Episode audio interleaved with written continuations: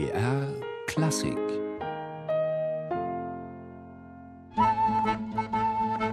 Kontrapunkt. Dialog der Kulturen. Eine Koproduktion von BR Klassik mit dem Goethe-Institut München und der Neuen Musikzeitung. Sie hören live aus dem Veranstaltungssaal der Zentrale des Goethe-Instituts die 40. Kontrapunkt-Ausgabe mit dem Thema Niederlande Innovation in der Krise.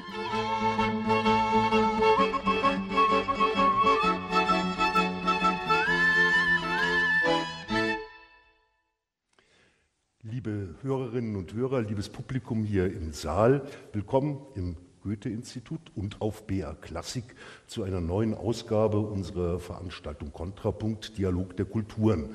Heute Abend schauen wir sozusagen direkt über den Zaun, gucken zu den Niederlanden, unseren nahen Nachbarn. Und wer denkt bei diesem Land nicht zuallererst an die Kunst, an die Ära der goldenen Zeitalter, der großen Maler Rembrandt, Vermeer und Rubens. Mit bald tausend Museen haben die Niederlande die höchste Museumsdichte der Welt überhaupt. Und heute brilliert das Land mit innovativer Architektur und mit Stadtplanung. Und in der Musik entdecken wir ein Reichtum an historischen Orgeln, äh, eine tief verwurzelte Liebe zu Bachs Matthäus-Passion. Und außerdem gibt es weltweit die meisten Glockenspiele äh, in den Niederlanden.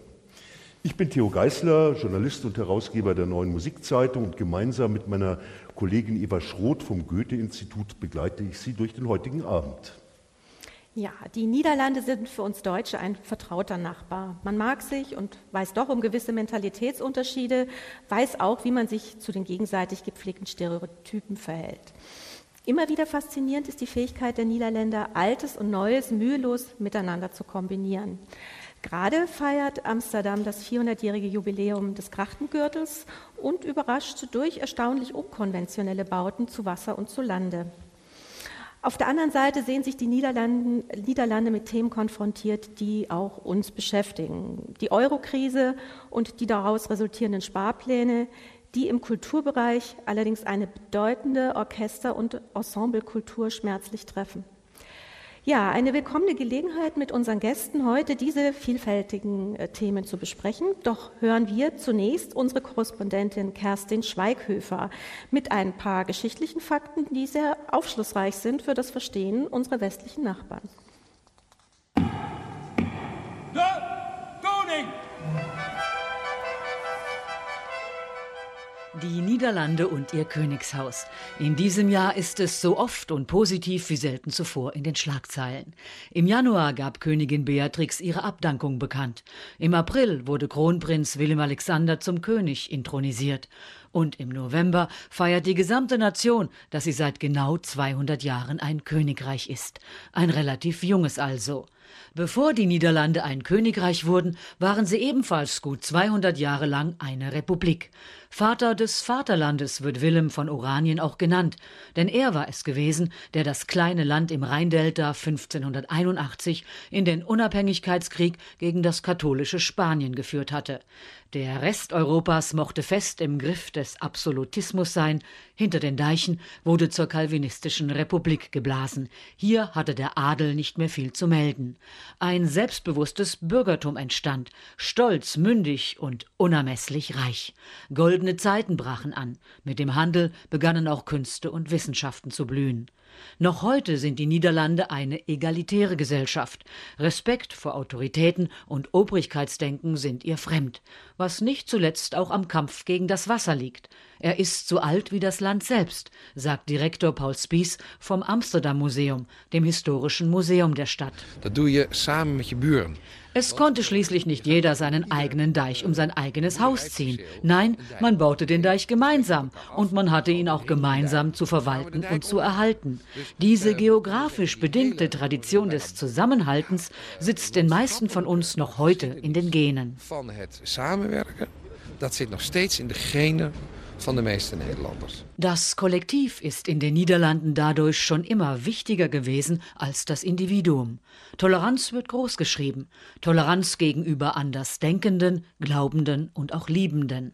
Nicht umsonst waren die Niederlande 2001 das erste Land der Welt, das es auch Lesben und Schwulen ermöglichte, ganz normal zu heiraten. Auch für ihren nüchternen Pragmatismus sind die Niederländer bekannt. Von Verboten hält dieses alte Handelsvolk nicht viel. Das führe nur zu Heimlichkeiten. Das mache etwas unkontrollierbar und damit gefährlich. Deshalb wagten die Niederländer in Sachen Sterbehilfe den internationalen Alleingang. Seit 2002 darf ein Arzt einem Todkranken unter bestimmten Bedingungen beim Sterben helfen. Deshalb wird der Konsum weicher Drogen wie Hasch oder Marihuana geduldet. Selbst das Besetzen von Häusern, das Kraken, war lange Zeit ganz legal. 2010 jedoch wurde es verboten, allen Protesten aus der Hausbesetzerszene zum Trotz. Denn inzwischen haben die Niederländer einen deutlichen Rechtsruck hinter sich, ausgelöst durch zwei politische Attentate. 2002 auf den rechtspopulistischen Politiker Pim Fortuyn, 2004 auf den islamkritischen Regisseur Theo van Gogh. Seitdem sind konservativere Zeiten angebrochen. Auch die vielgerühmte Toleranz steht unter Druck. Zwischen Alteingesessenen und Immigranten hat sich eine Kluft aufgetan. Zusammen mit den Dänen haben die Niederländer die schärfsten Asyl- und Immigrationsgesetze Europas bekommen. Ja, vielen Dank an unsere Korrespondentin Kerstin Schweighöfer für diesen kurzen historischen Einstieg in die Geschichte und Mentalität der Niederländer und einigen aktuell anstehenden Problemen. Das Thema, das wir aber heute vertiefen wollen, sind die enormen Sparmaßnahmen im Kulturbereich. Dazu begrüßen wir zunächst unsere drei Gäste auf dem Podium. Das sind Kees Vladingerbruck vom Holländischen Radio, Barbara Hohnrath vom Goethe-Institut in den Niederlanden und Jochem Falkenburg vom Holland Festival in Amsterdam. Kees Vladingerbruck, seit August dieses Jahres sind Sie künstlerischer Leitung der Stiftung Rundfunk Musik in dieser Stiftung sind die Rundfunkensembles und die Konzertreihen des niederländischen Rundfunks zusammengefasst. Darüber hinaus sind sie seit 2006 auch verantwortlich für die Konzertreihe Samstagmatinee im Konzertgebau in Amsterdam. Erstmal herzlich willkommen bei Kontrapunkt äh, von Hans Lieberg, einem Kabarettisten, der auch in Deutschland einigermaßen bekannt ist, gibt es äh, das Zitat, es läuft ein Musikmeridian rund um die Welt und der geht leider nicht über Holland. Äh, wir sind also kein sonderlich musikinteressiertes Volk. Äh, können Sie diese Meinung teilen? Ja, obwohl ich doch nicht sagen kann, dass ich ein richtiger Nationalist bin, äh, kann ich mir gar nicht eignen mit was er gesagt hat. Ich muss sagen, dass in Holland die Musik vielleicht von allen Künsten in den letzten vielleicht 100 Jahre die bedeutendste gewesen ist. Wir haben nicht nur das Konzertgebauorchester, bekannt in der ganzen Welt, wir haben auch die niederländische Oper, die ganz eigentlich neuartige Sache immer wieder äh, organisiert. Äh, es gibt so viele Vorbilder und auch sogar, und das ist in der Vergangenheit nicht oft der Fall gewesen, Komponisten, die in der ganzen Welt bekannt sind, wie Louis Andriessen und Michel van der A. Also so schlecht geht es doch auch nicht. Äh, die Stiftung äh, Rundfunkmusik, ist das eine Art Fusion, wo also verschiedene Abteilungen zusammengefasst wurden, vielleicht auch schon um zu sparen? Oder ist das eine Konsolidierung der Musikprogramme innerhalb des Funks? Nein, es sind die Musikreihen. Wir haben zwei große Reihen in Utrecht und in Amsterdam. Und die Ensembles, die sind jetzt zusammen in einer Stiftung zusammengebracht geworden, worden. Und ähm, das ist auch gut. Das äh, bekommt man eine, eine, viel engere Zusammenarbeit. Ist das aber nicht mit Entlassungen oder dergleichen Hand in Hand gegangen? Ähm, man hat natürlich ähm, beim Musikzentrum, das haben Sie vielleicht gelesen, haben wir fast die Hälfte unserer Musiker, Musiker entlassen müssen. Also das war wirklich schlimm. Wir haben jetzt noch einen großen Chor, symphonischen Chor und ein Symphonieorchester. Und ja, da lag es auf der Hand, um dann auch die Reihen und was übrig geblieben war vom Musikzentrum, um das in einer Stiftung zusammenzubringen. Ja, unser Gast in der Mitte ist seit Anfang 2010 Leiterin des Goethe-Instituts in den Niederlanden mit seinen Dependancen in Amsterdam und Rotterdam. Davor war die studierte Kunsthistorikerin und Romanistin, Leiterin des Fachbereichs Bildende Kunst in der Zentrale des Goethe-Instituts in München. Herzlich willkommen in unserer Runde, Barbara Hohenrath. Guten Abend. An Ihrem Institut fand vor kurzem ein interessantes Fotoprojekt statt. Die deutsche Fotografin Antje Peters bekam den Auftrag, anhand von Fotografien zu zeigen, was für sie typisch niederländisch ist. Können Sie uns ganz kurz einen Einblick geben, was sie produziert hat? Welche Impressionen hat sie mit der Kamera eingefangen und hat sie es wirklich geschafft, den wahren Charakter der Niederländer äh, ja, zu treffen? Ähm, Antje Peters war, das, äh, hat zwei Fotoprojekte gemacht. Sie beziehen sich jetzt auf ein Projekt, was sie vor ungefähr zwei Jahren für das Goethe-Institut Rotterdam gemacht hat, wo sie parallel gearbeitet hat zu einer niederländischen Fotografin, die beauftragt wurde, ähm, ihre Eindrücke wiederzugeben von dem, was sie als typisch deutsch empfindet. Und Antje Peters hat parallel dazu ein bisschen spielerisch Fotografien entwickelt zum Thema was vielleicht Deutsche als typisch niederländisch ansehen. Und sie hat dann natürlich mit, ähm, mit dem berühmten Käse gespielt, sozusagen. Sie hat verschiedene Stillleben inszeniert. Ähm, sie hat diese Motive, die aber eben häufig auch ein bisschen klischeehaft sind, muss man sagen, dann bewusst etwas artifiziell arrangiert und daraus ist dann auch ein Webprojekt entstanden, das vor allen Dingen von meinen Bibliothekskolleginnen in Rotterdam betreut wurde. Also wen das interessiert, der kann einfach auf der Homepage mal anschauen, was Antje Peters als typisch niederländisch dann dargestellt hat und zu niederländischen Stillleben ein bisschen zusammengefasst hat. Unser dritter Gast ist Jochen Falkenburg. Er ist Musikjournalist und Programmmanager für Musik und Musiktheater beim Holland Festival in Amsterdam. Das ist das größte und wohl älteste Musikfestival für zeitgenössische Musik in den Niederlanden. Und es findet jährlich im Juni statt, genießt einen ganz exzellenten Ruf in ganz Europa. Äh, seit 1947 gibt es das. Willkommen bei Kontrapunkt, Herr Falkenburg. Dankeschön. Musiktheaterfestivals gibt es wie Sand am Meer, gerade ist Donau Esching zu Ende gegangen. Sagen Sie uns ein paar Argumente, warum wir kommenden Juni nach Amsterdam kommen sollen. Also einfach gesagt sind wir eigentlich auf der Welt, um Sachen zu machen, die nirgendwo anders passieren können, also in die Niederlande. Äh, das, mein, das bedeutet, dass wir äh, zum Beispiel äh, Produktionen machen, die äh, ein, äh, nicht in ein Open House äh, passieren könnten, weil sie zu klein sind oder zu experimentell oder zum Beispiel eine Art Co-Produktion brauchen mit, mit anderen Festivals in Zusammenarbeit. Ähm, also bei uns gibt es für das überwiegend holländische Publikum, aber auch ein internationales Publikum ähm, Sachen, die außergewöhnlich sind. Nennen Sie uns ein, zwei Beispiele. Für nächstes Jahr zum ja. Beispiel. Also äh, ein großes Projekt, das wir machen, eigentlich mit äh, äh einem deutschen Partner, äh, mit mehreren deutschen Partnern. Das ist ein großes Porträt von Luigi Nono, italienischer Komponist.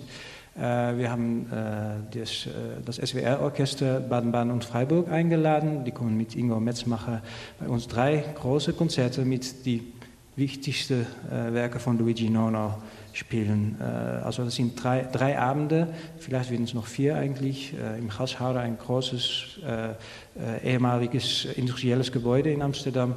Und so ein Projekt mit Prometeo, mit Canto Sospeso, mit Caminantes Ayacucho innerhalb vier Tage. Das passiert nirgendwo. Kann man da jetzt schon Karten buchen, vielleicht im Internet und sicherheitshalber, ja. oder sind sie schon ausverkauft? Ab Dezember sind die im Verkauf. Okay. Ja, wir machen jetzt einen ersten Ausflug in die Musik und begrüßen sehr herzlich den Musiker des Dolan Quartetts aus Den Haag. Das sind Frank de Groot und Marty Kran an der Violine, Hans Wodenberg am Violoncello und Karin Dollmann an der Bratsche. Das Repertoire des Ensembles reicht von Stücken des frühen 20. Jahrhunderts bis hin zu zeitgenössischen Werken. Wir hören jetzt aus dem Jahr 1936 das zweite Streichquartett von Henk Badings. Dieser war zunächst als Ingenieur und Naturwissenschaftler tätig, bevor er sich zu einem der führenden Komponisten des 20. Jahrhunderts in den Niederlanden entwickelte. Bitte.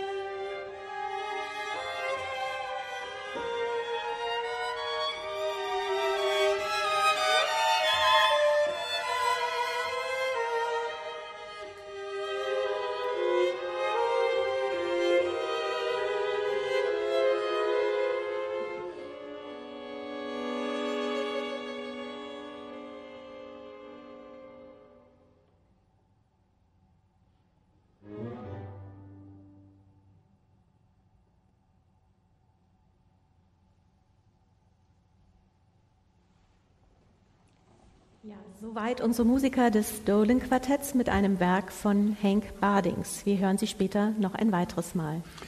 Der niederländische König Willem Alexander nahm ja in seiner ersten Thronrede im September kein Blatt vor dem Mund. Er sprach davon, dass der Sozialstaat in den Niederlanden am Ende sei, dass jetzt die Schulden der vergangenen Jahre abzutragen seien. Und vor zwei Wochen dann ungefähr verabschiedete die Regierung das geplante Sparpaket entsprechend der Forderungen der EU. Nach einer Reduzierung des niederländischen Haushaltsdefizits sind nun Einsparungen in Höhe von 6 Milliarden Euro vorgesehen. Und bis zu 50 Prozent sollen die Kürzungen in den Bereichen Tanz, Musik und Theater äh, ein, einschneiden. Freie Produktionshäuser und alternative Festivals sind dabei ganz besonders äh, betroffen. Die großen repräsentativen Häuser, die sogenannten Leuchttürme, bleiben verschont. Was bedeutet das für die niederländische Kulturszene? Ja, sehr viel, weil äh, gerade auf diesem Gebiet war, war die holländische Szene eigentlich in der ganzen Welt berühmt, weil es war nicht nur die sinfonische Musik da, es gab nicht nur die Oper, aber auch äh, zum Beispiel, die alte Musik war auf einem sehr hohen Niveau. Äh, die zeitgenössische Musik wurde von nicht ein oder zwei, aber von fünf oder sechs hervorragenden Ensembles gespielt. Und gerade in diesen Gebieten ist das jetzt sehr viel weniger. Die meisten Ensembles, die, die, die machen jetzt noch immer äh, fort, aber das sind dann meist jetzt ähm, eigentlich äh, ja, äh, gesonderte Produktionen. Äh, also das, die können nicht Fulltime mehr, mehr arbeiten. Das, das, stimmt, ähm, und, aber ich glaube, man kann nicht einfach sagen, dass die Leuchttürme äh, gespart werden, weil ich glaube, wir sind als Holland Festival so ein Leuchtturm, aber wir arbeiten immer zusammen mit diesen Partnern. Also zum Beispiel äh, das New Ensemble, ein von diesen hervorragenden Ensembles, die, die Kies hier nennt. Ähm, die, die haben also nicht mehr die Kraft, die sie bis äh, äh einige Jahre äh, bevor hatten. Also die können nicht mehr so äh, mit uns, zu, uns zusammenarbeiten. Also die bekommen jetzt mehr abhängig von uns und äh, unsere wie heißt das, unser Budget als Leuchtturm ist also nicht mehr äh, wert, was es vorher wert war. Also wir könnten mehr machen und jetzt, wir sind selber nicht so sehr äh, getroffen von diesen äh, Einsparungen, aber es ist einfach eine ganz andere Art von, von Arbeiten jetzt in das Feld. Das ist ganz geändert. Also in der Bundesrepublik ist es ja ein bisschen ähnlich, auch da bleiben eher die Leuchttürme gut finanziert und äh, schon lange klagt die freie Szene darüber, dass sie aushungert und verdurstet. Und zumindest in Deutschland ist es sehr schwer, dass eben diese großen etablierten Institutionen, auch die Opernhäuser, dann eben mit freien Ensembles äh, zusammenarbeiten. Das funktioniert aber bei Ihnen offensichtlich. Es funktioniert aber, äh, wie mein Kollege sagt, immer weniger. Wird Weil, das Niveau schlechter? Nee, ja, das, das, muss man natürlich noch abwarten, obwohl es nicht gut ist, wann ein Ensemble äh, einander zu wenig trifft, die Musiker einander zu wenig sehen und zu wenig zusammen spielen.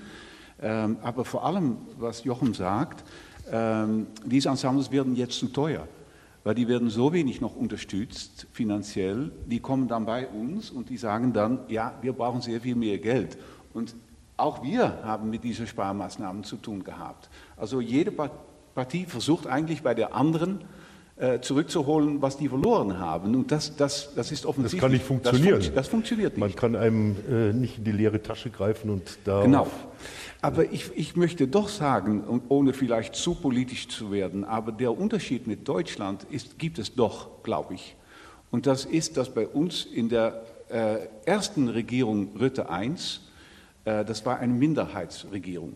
Und damals hat, haben die Populisten von der äh, Partei Geert Wilders, Ihnen auch wohl bekannt, glaube ich, hier in Deutschland, die haben dann gesagt, okay, wir unterstützen die Regierung, aber wir müssen etwas dafür zurückhaben. Und das war ganz eindeutig für, für, eindeutig für, für diese Partei. Die Kultur musste sehr viel mehr äh, gekürzt worden als andere Gebiete. Weil, wissen Sie, Sparmaßnahmen werden die genannt, genannt, aber 200 oder 300 Millionen auf dem Staatsetat, auf dem ganzen äh, Staatsfinanzen ist das eigentlich nichts. Und das hat jedermann auch so erkannt. Jedermann hat gesagt, das ist ein, ein, ein Symbol eigentlich nur für geänderte Verhältnisse. Und daher ist die Kunst so stark betroffen worden, weil die äh, Populisten haben gesagt, das sind eigentlich Spielchen für reiche Leute, die das alles selbst zahlen können. Mehr, mehrfach, mehrfach auch sind es linke Leute von, von, von links und so weiter. Also es ist wirklich eine Forderung gewesen vom Populismus. Aber, aber damals ist auch oft gesagt bei uns in der Diskussion immer, äh, in Deutschland würde so etwas niemals passieren. Da schätzt man Kultur noch hoch und, und so weiter.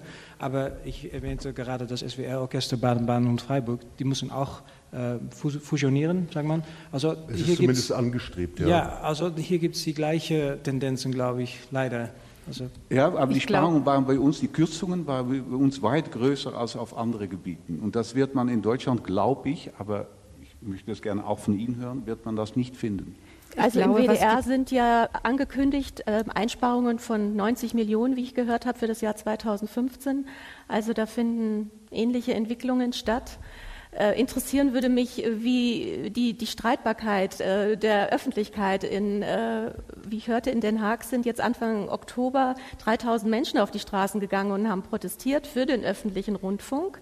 Ähm, Wäre mal interessant zu, zu wissen, äh, ob es ähnliche Phänomene auch bei uns geben würde. Wie, wie sehen Sie denn das, Frau Hohenrath, generell mit der ja, Streitbarkeit für Kultur der Niederländer? Ähm, zu hören war, dass es zum Teil ähm, auch gewisse ähm, Animositäten den, den Künstlern gegenüber gibt ähm, dass ihnen sogar regelrecht ein Hass entgegenschlägt, wie man äh, hörte hier vom Intendanten der Münchner Kammerspiele, äh, der in einem Interview Ähnliches äußerte, was mich sehr erschreckt hat, als ich das gelesen habe. Wie, wie sehen Sie das? Ja, es gibt vielleicht äh, manchmal auch Hass, wobei ich sagen würde, das ist schon eindeutig äh, eine ganz große Ausnahme. Es gibt in der Öffentlichkeit und es gibt natürlich in der kulturinteressierten Öffentlichkeit ähm, große Sorge, die wurde auch ausgedrückt und es gab Protest. Was aber vielleicht anders ist in den Niederlanden als in Deutschland, das ist der öffentliche Diskurs. Und es ist, hängt auch zusammen mit der Rolle der Medien vielleicht. in Deutschland ist es doch traditionell immer noch so, dass die Feuilletons einfach eine sehr entscheidende Rolle spielen. Und es gibt, glaube ich, in Deutschland, wenn äh, Kürzungen im Kulturbereich stattfinden, die hier genauso drastisch stattfinden, wahrscheinlich letztlich wie in den Niederlanden, gibt es eine andere Reaktion. Es gibt mehr öffentlichen Protest oder jedenfalls Protest in den Medien. Es gibt einzelne Aktionen, das ist wahr. Es gab jetzt diese wunderbare Aktion, die auch tatsächlich etwas bewirkt hat, muss man sagen. Denn es sollte jetzt in einer zweiten Runde beim äh, Niederländischen Rundfunk noch mehr gekürzt worden werden. Und jetzt wird zumindest nicht so viel gekürzt. Und das ist möglicherweise eine Folge der von Ihnen erwähnten Protestaktion. Aber wie gesagt, insgesamt habe ich den Eindruck, dass der Diskurs in mhm. Deutschland, ähm, sagen wir mal, noch kulturfreundlicher da, ist. Da muss ich Sie aber ein bisschen enttäuschen. Äh, es ist zum Beispiel so, dass äh, die äh, Feuilleton-Redaktion der Süddeutschen Zeitung sich entschlossen hat, über die Donau-Eschinger Musikfestspiele, die wirklich eines der führenden Festivals für zeitgenössische Musik in der Bundesrepublik sind, nicht mehr zu berichten. Es ist so, dass in Baden-Württemberg zwei Musikhochschulen platt gemacht werden sollen und dass der Widerstand in der Öffentlichkeit da leider noch ein wenig zu wünschen, überlässt, äh, über, ja, zu wünschen übrig lässt. Und das erinnert vielleicht ein wenig an die populistischen äh, Tendenzen, die Sie gerade äh, äh erwähnt haben. Natürlich ist es fein, wenn man äh, das Volk ein bisschen ähm, unklüger hält, nicht mehr so gut bildet, dann haben populistische Tendenzen äh, eine bessere Chance. Und auch in Holland ist es ja, in den Niederlanden ist es ja wohl so, dass ein Staatssekretär aufgefordert hat, dass sich gefälligst die freien Initiativen und die äh, Künstler unternehmerisch zu verhalten hätten. Ja. Äh, ist das so und hat das Folgen auf die Qualität der Produktion, wenn die jetzt unter so einen ökonomistischen Druck gestellt werden? Ja, das ist sicher der Fall. Das ist wirklich, der Zeitgeist ist so, genau wie Sie beschreiben. Ähm, und die Künstler, die reagieren natürlich auch, können auch nicht so viel anderes machen, ähm, aber haben auch einen bestimmten Enthusiasmus entwickelt. Und das ist dann wieder eigentlich sehr schön zu sehen, dass man nicht gesagt hat, oh jetzt, äh, wir bekommen diese Unterstützung nicht mehr, bleiben wir doch zu Hause. Man versucht wirklich neue Wege zu, zu, zu finden. Äh, und dabei wird sehr oft äh, wieder privates Geld angesprochen. Vergessen wir nicht, dass das Konzertgebouw in Amsterdam zum Beispiel, das wurde gebaut von, von einigen Bürgern aus Amsterdam ohne Unterstützung von, von Seite de, des Staats. Also das ist eine alte Tradition und die wird jetzt wieder aufgenommen. Aber ob es auch wirklich eine künstlerische Änderung gibt, weil man kaufmännische Musik machen soll oder sowas, Das, das glaube ich doch nicht. Es ist mehr im Suchen von, von äh, Mäzenat oder äh, äh eine Alternative für, für Subvention. Aber ich glaube nicht, dass es in den letzten Jahren Komponisten gibt, zum Beispiel die kommerzielle äh, Musik äh, äh angefangen sind, kommerzielle zu, zu schreiben oder sowas. Selbstverständlich gibt es äh, Komponisten für angewandte Musik, für, für Commercials oder äh, Film äh, und so weiter. Aber im Konzertsaal glaube ich nicht, dass das, was ich da höre, sich geändert hat durch diesen Staatssekretär, der gesagt hat, man soll kaufmännische arbeiten. Nicht durch, durch, den Staatssekretär, aber ich glaube schon, dass in den letzten Jahrzehnten die zeitgenössische Musik wieder sehr viel publikumsfreundlicher geworden ist in Holland. Und ja, man hat das auch heute Abend wieder hören können. Das, ist, das hat mit dem alten Avantgardismus hat das eigentlich nichts mehr zu, aber, zu tun. Aber ist das eine Folge von dieser äh, ökonomischen Situation oder ist das einfach eine ästhetische äh, äh Entwicklung? Ich würde sagen, dass, dass, dass, das hängt zusammen. Wir, wir haben ähm, das neoliberale Denken in Holland, das geht eigentlich bis zu, zu den 80er Jahren zurück. Also damals schon hat man immer über Kunst mehr gesprochen als über eine, ja, etwas, das Nutzen muss, haben muss für, für, die, für, für ein Land, das auch Geld einbringen muss. Also da, da hat man schon angefangen, ähm, nicht mehr so, so sehr über künstlerische Werte zu sprechen. Und das hat man dann auch gefühlt, irgendwie bei was, was den Kompon die Komponisten geschrieben haben. Die haben sich wieder mehr dem Publikum zugewandt. Die sind doch etwas, ja, kommerzieller ist nicht das gute ja, aber die, Wort. Aber, aber, aber diese Komponisten, die sagen niemals, äh, ich mache das, weil sonst niemand meine Musik hört. Die sagen immer, ich mache das, weil ich selber auch nicht mehr in die alte Avantgarde und die komplizierte Musik äh, von den alten Zeiten glaube. Und ähm, und es gibt auch noch immer viele, glücklicherweise, noch viele Komponisten, die sehr schwierige, komplizierte äh, äh, ähm, Avantgarde-Musik schreiben. Ähm, auch eigentlich bei dir in der Saturdag-Matinee passiert es noch oft, dass es sehr ähm, äh, nicht kommerzielle äh, Stücke äh, uraufgeführt werden. Also Vielleicht, Entschuldigung, wenn ich diesen Diskurs unterbreche, aber mich würde doch noch mal interessieren, ähm, die Arbeit der Goethe-Institute äh, in den Niederlanden. Ähm, wir haben hier Dependancen in Rotterdam und Amsterdam, Frau Honrath. Wie ist denn die Situation für Sie? Also wichtig für die Institute weltweit ist ähm, die Zusammenarbeit mit Partnern und die Identifizierung lokaler Themen. Ähm, wie, wie, wie, zeigt sich für Sie die Situation in der Zusammenarbeit mit Ihren Partnern? Spüren Sie da auch äh, schon erste Probleme angesichts dieser Sparmaßnahmen im öffentlichen Bereich? Äh, ja, das spüren wir schon ganz einfach dadurch, dass wir sehr viel mehr Anfragen bekommen, ob wir nicht bestimmte Projekte, an denen dann auch deutsche Künstler beteiligt sind, fördern können. Also das ist tatsächlich, ich bin jetzt seit gut dreieinhalb Jahren in den Niederlanden, ähm, größer geworden, die Zahl der Förderanfragen, die an uns gerichtet werden. Ähm, Welche sind denn die interessant, also die Partner, die Sie vor allem haben? In welchen Bereichen ist das? Ich Institut nenne, ich sitze hier sozusagen zwischen zwei ganz wichtigen Partnern im Musikbereich und ähm, möchte das auch vielleicht ganz kurz da. Ich denke, da kann man es am einfachsten auch darstellen, wie wir arbeiten.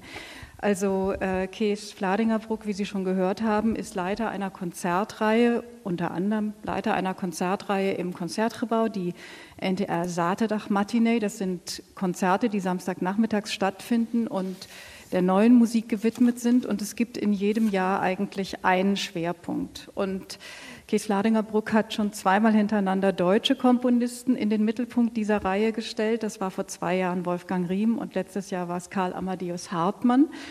Und wenn solche ähm, besonderen Reihen stattfinden, das ist wirklich was Besonderes, dass ein, eine ganze Konzertreihe zeitgenössischen Komponisten gewidmet wird, aus Deutschland in dem Fall, dann versuchen wir das durch Rahmenprogramme zu ergänzen. Wir haben Wolfgang Riem dann eingeladen zu einer Podiumsdiskussion. Jörg Wittmann hat an dem Abend äh, ein Stück von äh, Wolfgang Riem gespielt.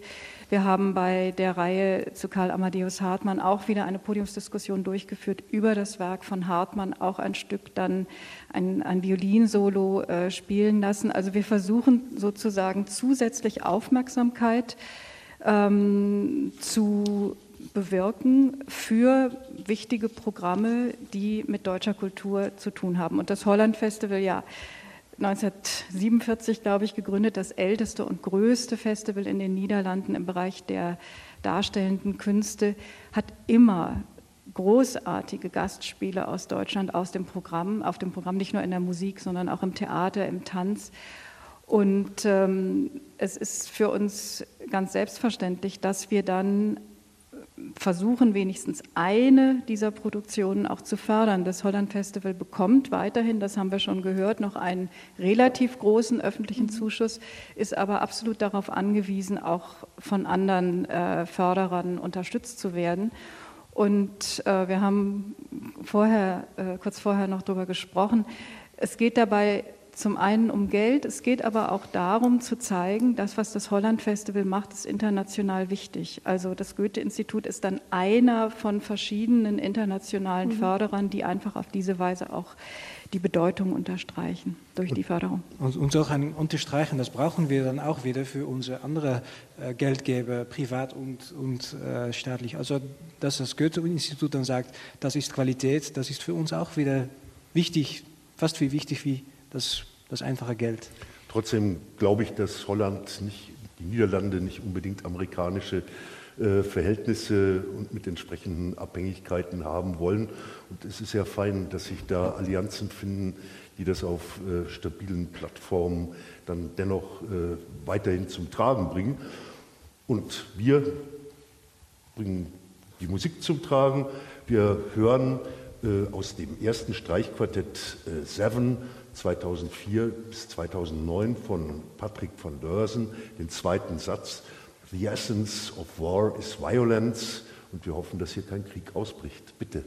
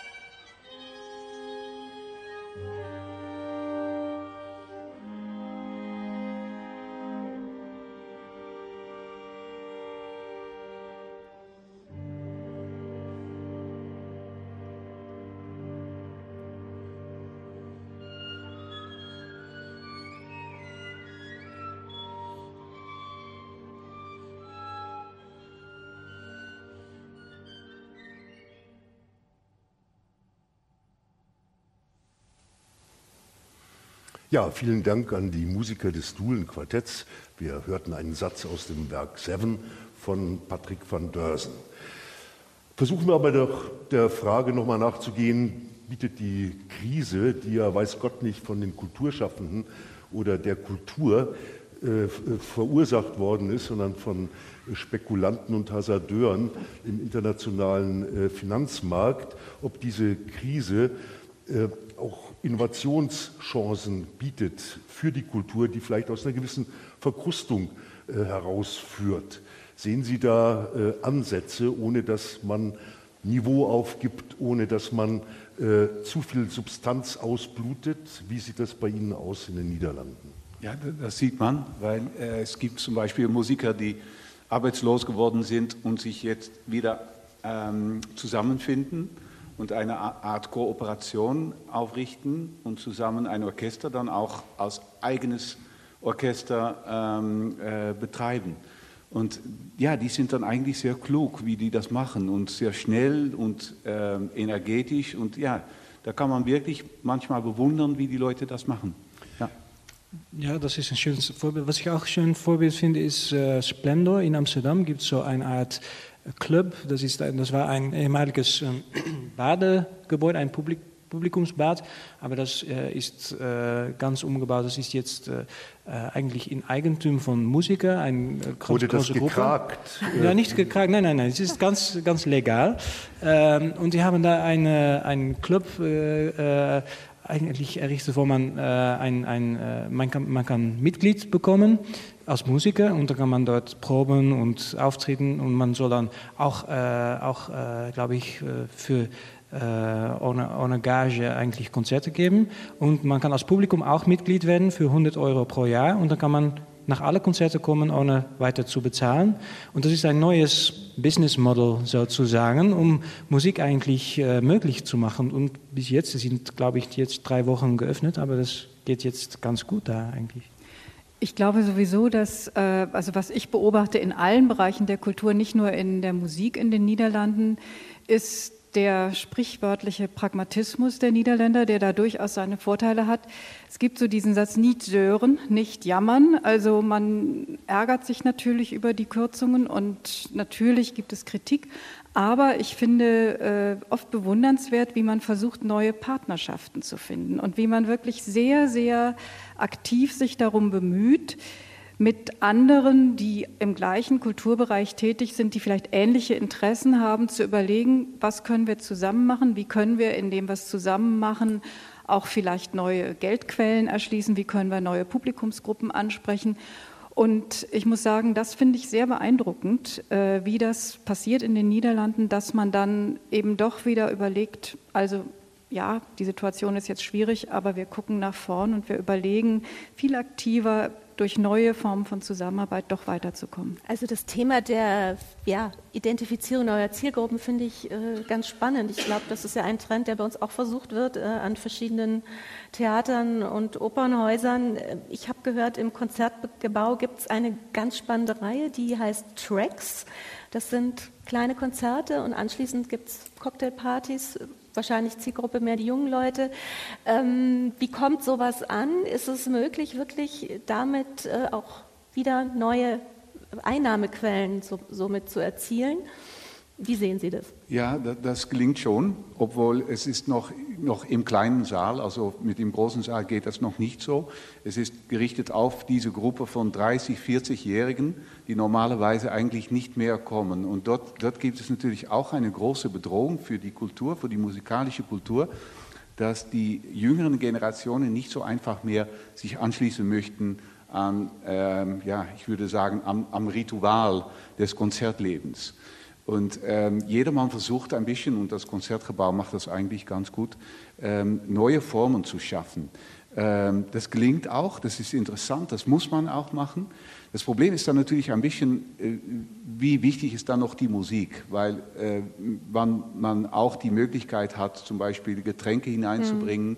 Dann gibt es auch Leute, die äh, sich nicht mehr so am Platz fühlen weil die kommen für die Musik und die mhm. hören dann vielleicht weniger und haben weniger, weniger Konzentration ja, ja. als sonst. Es gibt viele Kritiker, die ja auch generell da den Qualitätsverlust. Mhm. Äh, es hängt auch davon ab, was man, was man für, Ziel, äh, für Ziel für Augen hat damit. Denn wenn man erwartet, dass die junge Leute, die für so ein Tracks-Konzert kommen, dass die nächste Woche äh, ein Malersymphonie im großen Saal anhören gehen. Das ist gar nicht, äh, stimmt glaube ich gar nicht. Also die kommen einfach für so einen hip äh, Track, äh, Tracks-Abend und haben dann die Cocktail und dann verschwinden die und nächste Woche gehen die wieder im Club. Liegt das vielleicht auch daran, dass die musikalische Bildung in den Niederlanden, äh, die ja auch eine Voraussetzung dafür ist, dass ich anspruchsvolle Musik gerne lustvoll rezipieren kann, dass die auch abnimmt?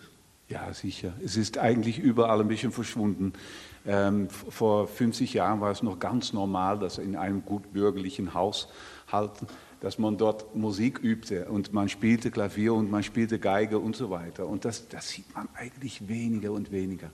Und die Institutionen, Musikschulen auch. Die, die, verschwinden so schnell, das ist erschreckend. Ja. Das ist, ja. Das, und, und, das ist auch mit, die gleiche Geschichte wieder mit den Leuchttürmen.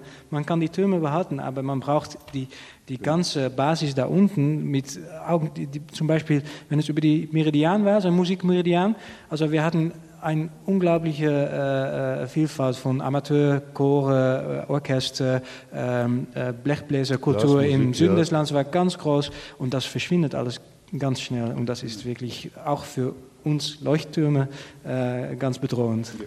Ihr leuchtet dann über ein Land, das leer ist und das genau. eure äh, Führung im Grunde genommen gar Wüste. nicht mehr äh, benötigt. Wie sieht es mit den Hochschulen aus? Wie sieht es mit Verbänden, Vereinen aus, mit Gruppierungen, die vielleicht wieder dabei sind, sowas aufzubauen, weil sie ganz einfach den Wert äh, solcher Bildung erkennen. Also ein konkretes, vielleicht ein bisschen fremdes Beispiel, aber die Hochschule für Musik, die haben sehr viele Studenten aus äh, Asien eigentlich, die, die, kommen, wir haben ganz gute äh, äh Lehrer und Lehrerinnen da, äh, die kommen hier, aber die haben eigentlich we weniger und weniger niederländische Studenten, weil es nicht mehr diese breite Amateurmusikübung ähm, Übung gibt. Ähm, das Fundament, und, ja. Und es ist also nur eine, eine Frage von Zeit, bevor die Politik dann denkt, ja, aber warum äh, haben, bilden wir hier eigentlich all die, all die asiatische und südamerikanische Musiker äh, auf? Ja. Vor der gleichen Problematik äh, stehen wir über weite Strecken auch hier äh, in der Bundesrepublik, äh, darf ich sagen. Und äh, eigentlich müsste ja das Fundament viel früher gelegt werden, nämlich in der Grundschule, wo alle Schülerinnen und Schüler mit Musik vielleicht qualifiziert in Verbindung kommen. Gibt es sowas in den ja, Niederlanden? Es gibt es noch, aber es, es wird immer mehr eine Sache der Elite. Äh, weil ähm, das Erhebungsideal, dass man das zugänglich machen möchte für ganz große Gruppen äh, in der Gesellschaft, die gibt es immer weniger. Und das, das ist auch logisch, weil die, die Musik hatte eine fast religiöse Bedeutung als ich noch Kind war. In, ja, nicht überall, aber in gewissen Schichten. Und diese Schichten, die haben das eigentlich auch ein bisschen gehen lassen. Die haben auch gesagt, die jüngere Generation, ja, auch klassische Musik, ja, ist schön, aber Jazz und, und Pop sind eigentlich genauso wichtig.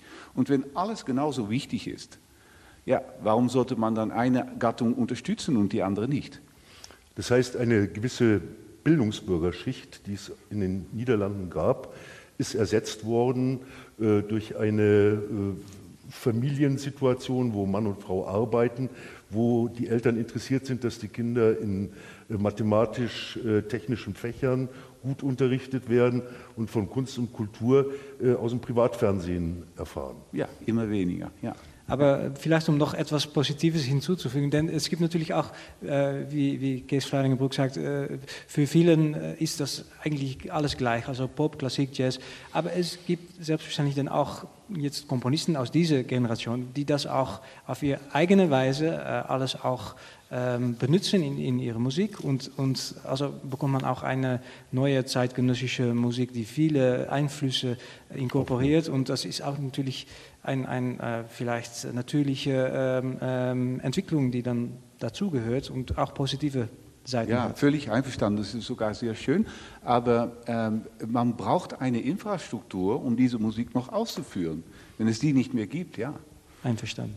Ich denke, das wird sich, ja, die Folgen werden wahrscheinlich erst später deutlich. Ich würde, also ich habe den Eindruck, dass jetzt, zum jetzigen Zeitpunkt zumindest, die Konservatorien in den Niederlanden noch sehr, sehr gut sind und auf sehr hohem Niveau ausbilden. Und dass äh, zum Beispiel auch relativ viele Studenten aus Deutschland in die Niederlande kommen, um Musik zu studieren. Also qualitativ ist auf dem Level äh, im Moment die Situation noch sehr, sehr gut, habe ich den Eindruck. Äh, wie das dann in der Grundschule aussieht, das kann ich nicht so gut beurteilen. Aber ich denke, man sollte sagen, die Konservatorien sind auch international immer noch sehr populär. Ja, ich denke, es ist Zeit vielleicht für unsere Schlussfrage. Mich würde doch interessieren, was Ihre nächsten anstehenden Projekte sind und wie Sie die Lage sehen momentan angesichts dieser enormen Sparmaßnahmen. Was bedeutet das für Ihre Arbeit in der Zukunft? Herr Fladringerbrück, was steht bei Ihnen als nächstes an? Äh, ja, wir machen weiter, wie wir das äh, seit, seit Jahrzehnten gemacht haben. Und wir, wir werden auch in der Zukunft zeitgenössische Musik im Zentrum äh, setzen, stellen. Ähm, und man muss auch natürlich, das sagte Wolfgang Riem einmal zu mir, äh, man darf nie pessimistisch sein. Und das ist in Holland nicht immer leicht, wie Sie gehört haben. Aber das ist schon wahr. Und ähm, es gibt noch immer sehr viele begeisterte, große Musiker und, und, und Künstler. Und ich glaube auch, wir haben auch in der Vergangenheit mal Perioden gehabt, gehabt, wo es ein bisschen schlechter war. Und wir werden wieder rauskommen. Sind Sie auch so optimistisch, Frau Hohenrath? Ich finde das in den Niederlanden wirklich immer wieder besonders bemerkenswert, dass äh, tatsächlich eine größere Zuversicht herrscht als vielleicht äh, in, in Deutschland oft. Äh, Sie hatten gefragt, was unsere Schwerpunkte sind. Das ist immer für das Goethe-Institut schwierig, weil wir in allen Bereichen versuchen, tätig zu sein. Ich nenne einfach jetzt ein konkretes Beispiel im Bereich der Musik. Ähm, wir fördern äh, Anfang November eines, äh, ein kleines Festival, aber ein sehr wichtiges Festival in den Niederlanden für neue Musik, November Music in Sertogenbos. Und ähm, vielleicht auch ganz typisch, dieses Festival dauert so vier Tage ungefähr, wie gesagt, spezialisiert auf neue Musik, spürt natürlich auch die Kürzungen und die haben in diesem Jahr jetzt unter anderem versucht, dadurch damit umzugehen, dass sie eben kleinere Produktionen eingeladen mhm. haben, dass sie zwar immer noch ein sehr vielfältiges Programm bieten, aber bei der Größe vor allen Dingen der ausländischen Gastspiele drauf geguckt haben, ja, wie viele Musiker müssen dann reisen, wie teuer ist sozusagen, mhm. wie, sind, wie teuer sind die ähm, in gewissem Sinne äh, Begleitkosten. Ähm, dieses Festival hat in diesem Jahr auch einen deutschen Schwerpunkt oder einen deutschen Komponisten in den Mittelpunkt gestellt, nämlich Heiner Goebbels und dementsprechend ist auch das Goethe-Institut da fördernd. Wünsche ich Ihnen viel Glück dafür. Herr Falkenburg, noch bei Ihnen. Was ja, steht an? Also ich habe eigentlich schon zu viel von unserem Programm äh, erzählt, denn wir haben das ganz gar noch, gar noch nicht äh, publiziert. Äh, also Nonna habe ich schon erwähnt. Vielleicht ein, ein, äh, ein Vorbild, ohne zu sagen, wo, äh, was es ist. Wir machen äh, nächstes Jahr, also das Festival ist immer im Juni, wir machen auch ein riesiges Projekt mit einem kommerziellen Partner in einem sehr großen Saal, zehnmal so groß wie das Konzertgebäu. Ähm, und leider kann ich also nicht sagen, worum es geht, aber es ist, glaube ich, vielleicht auch ein von diesen Wegen in der Zukunft, dass wir als, als ähm, kulturelle, bisschen vielleicht elitäre, äh, elitäres Festival zusammenarbeiten mit kommerziellen Partnern, wo wir wirklich ein Projekt äh, finden können, äh, das, das wirklich für, für uns äh, kulturell und, und künstlerisch interessant ist und auch für einen kommerziellen Partner. Und es gibt solche Projekte und äh, die werden dann vielleicht in der Zukunft oft passieren. Das wünschen wir Ihnen viel Glück dafür. war Kontrapunkt-Ausgabe 40, live auf BR Klassik. Die Niederlande, Innovation in der Krise, Fragezeichen. Es gibt offensichtlich viele Parallelen äh, zwischen der kulturellen Entwicklung in unseren Ländern. Äh, ich danke Ihnen, meine Damen und Herren, hier im Saal für Ihre Aufmerksamkeit und unseren Podiumsgästen, Kees Flander, was man als Bayer äh, nicht kann, äh, aber es ist auch fast einziges holländische Namen richtig aussprechen. Das haben wir den Baden-Württembergern immerhin voraus. Äh, äh sagen Sie selbst. Fladingerbruck. Fladingerbrock, jetzt äh, kann ich es auch. Barbara Honrath und Jochen Falkenburg, muss man eigentlich sagen. Herzlichen Dank fürs Mitmachen. Ja, zum Schluss hören wir nun noch mal die Musiker des Dohlen-Quartetts. Wir hören das Stück des deutschen Komponisten und Schönberg-Schülers Hans-Erich Apostel. Einige seiner Kompositionen zeigen eine besondere Nähe zur expressionistischen Malerei, wurde zumindest behauptet, denn zu seinen Freunden gehörten Emil Nolde und Oskar Kokoschka. Lassen wir uns nun überraschen. Wir hören den vierten Satz aus seinem Streichquartett Nummer 1, Opus 7, Largo Assai, entstanden 1935. Bitte schön.